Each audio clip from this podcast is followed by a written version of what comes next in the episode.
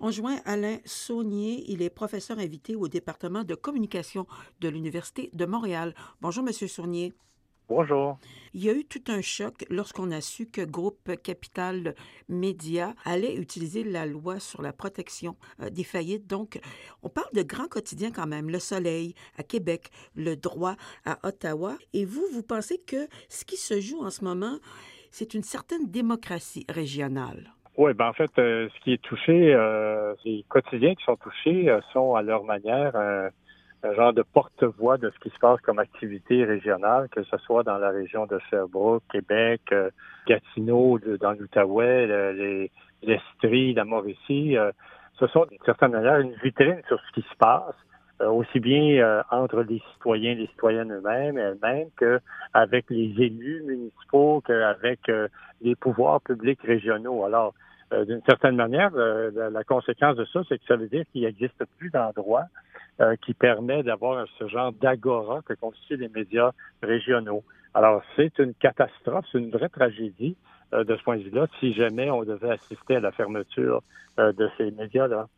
Oui, et vous parlez aussi de dommages collatéraux, comme par exemple pour l'agence La Presse canadienne. On ne pensait pas à ça, mais c'est un, un agrégateur de nouvelles qui est important.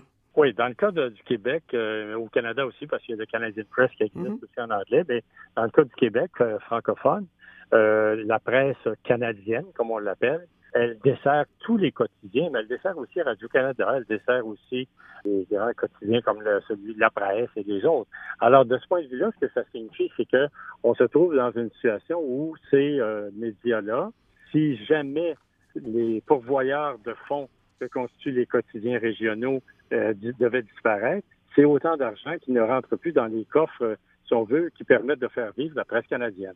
Alors, la conséquence fâcheuse, c'est que donc la presse canadienne pourrait aussi mourir, pas juste les quotidiens régionaux.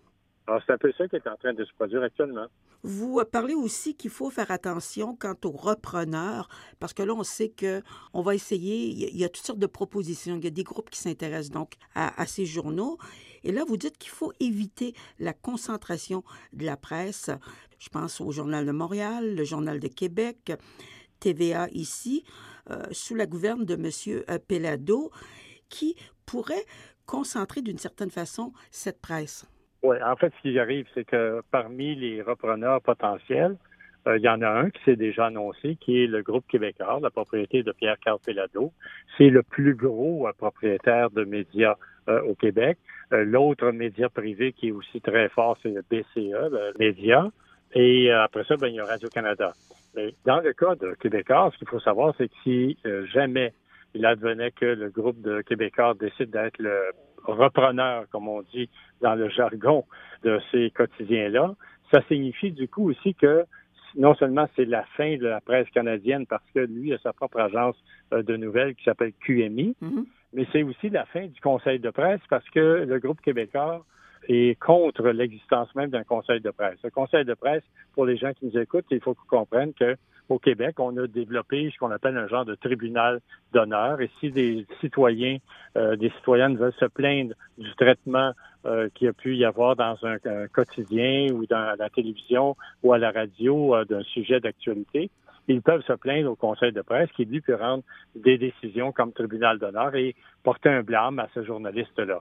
Euh, Québécois refusent de reconnaître le rôle même du conseil de presse.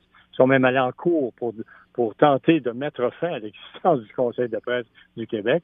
Alors, par conséquent, ça, c'est un autre dommage collatéral, collatéral qui pourrait exister. Vous parlez de soucis d'équilibre dans la couverture journalistique. Vous dites même que lorsqu'on voit des quotidiens disparaître de façon très importante, ça a un impact sur la qualité de la vie démocratique. Oui, bien, c'est que, euh, actuellement, il y a euh, un groupe euh, de, donc, qui sont responsables de la gestion de cette entreprise-là en attendant qu'il y ait un repreneur qui se manifeste ou des repreneurs. Mhm. C'est possible qu'il y en ait plus qu'un.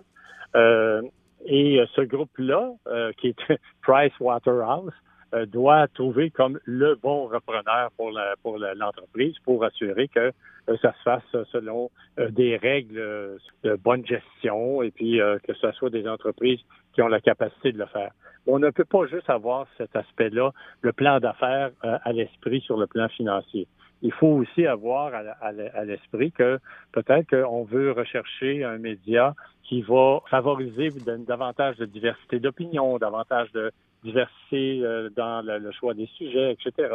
Alors donc, on ne peut pas juste avoir des chiffres en tête, il faut aussi avoir la qualité de la vie démocratique, l'enrichissement que ça va apporter à la vie démocratique, notamment régionale, euh, puisque ce sont des grands quotidiens régionaux dont il est question ici. Donc, il faut avoir cette considération-là comme critère et pas juste euh, essayer de voir si euh, cette entreprise-là, elle est solvable ou pas.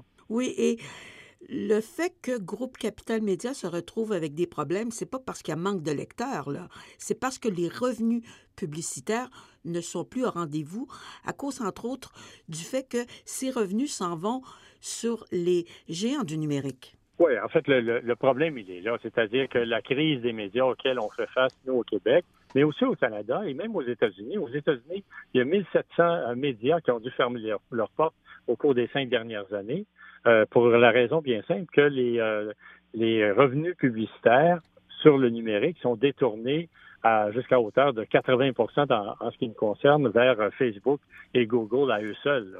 Alors, ça signifie qu'il reste des miettes lorsque on est un média euh, régional ou même national, parce que euh, l'argent est détourné au profit des géants du web.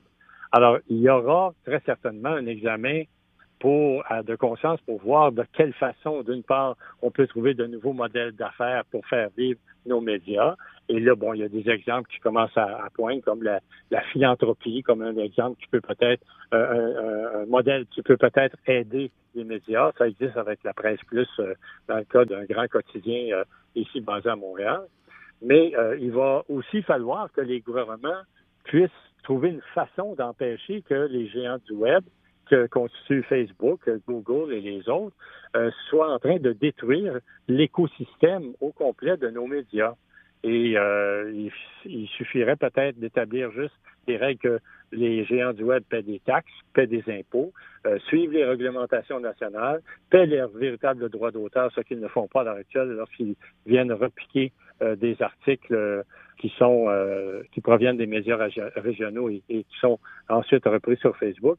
En fait, c'est pas eux qui les repiquent. On se trouve tout, le monde un peu à se tirer dans le pied. Ce sont les lecteurs de Facebook, les, amis de Facebook, qui eux-mêmes vont chercher ce, ce texte-là, le fait circuler sur Facebook mais il n'y a jamais de, de, droit d'auteur ou de redevance qui est payé par Facebook. Et ça, ça signifie qu'il y aura nécessairement une intervention pour que les droits d'auteur soient reconnus là-dedans. En tout cas, la solution ne sera pas facile.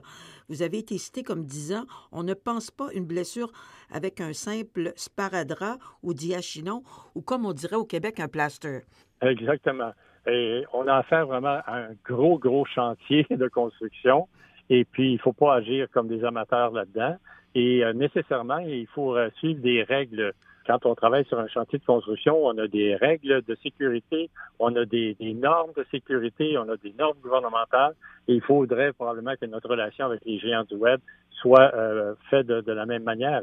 Il faut tout simplement qu'on ait effectivement développé des normes, des réglementations et qu'on aille chercher aussi notre dû en termes de redevances, en termes de retombées économiques et financières, ce qui nous permettrait, par exemple, de pouvoir créer un fonds des médias, euh, tout simplement parce qu'on pourrait reprendre l'argent euh, des impôts qui sont payés par les géants du web et les détourner à notre façon, à nous, mais vers des fonds des médias qui pourraient être accessibles pour aussi bien les gens de l'écrit que les gens euh, de l'audiovisuel ou du papier, comme on l'appelait autrefois, le journal papier.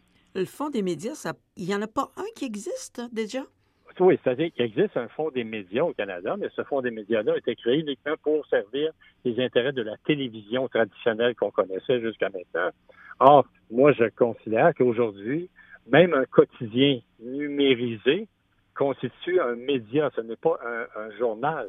Alors, euh, ils font de la vidéo sur le au devoir, ils font, ils proposent de la vidéo sur la presse, alors, on est, on est dans un univers où il n'y a plus de frontières qui existent entre ce qu'on appelait autrefois les médias écrits et les médias de la télévision traditionnelle. Aujourd'hui, tout le monde est sur la même patinoire qui s'appelle le numérique. Donc, si on veut favoriser un fonds des médias, il n'y a, a, plus cette frontière-là et il faut que le fonds des médias soit accessible à tout le monde. Alain Saunier, merci beaucoup. Il n'y a pas de quoi. Au revoir.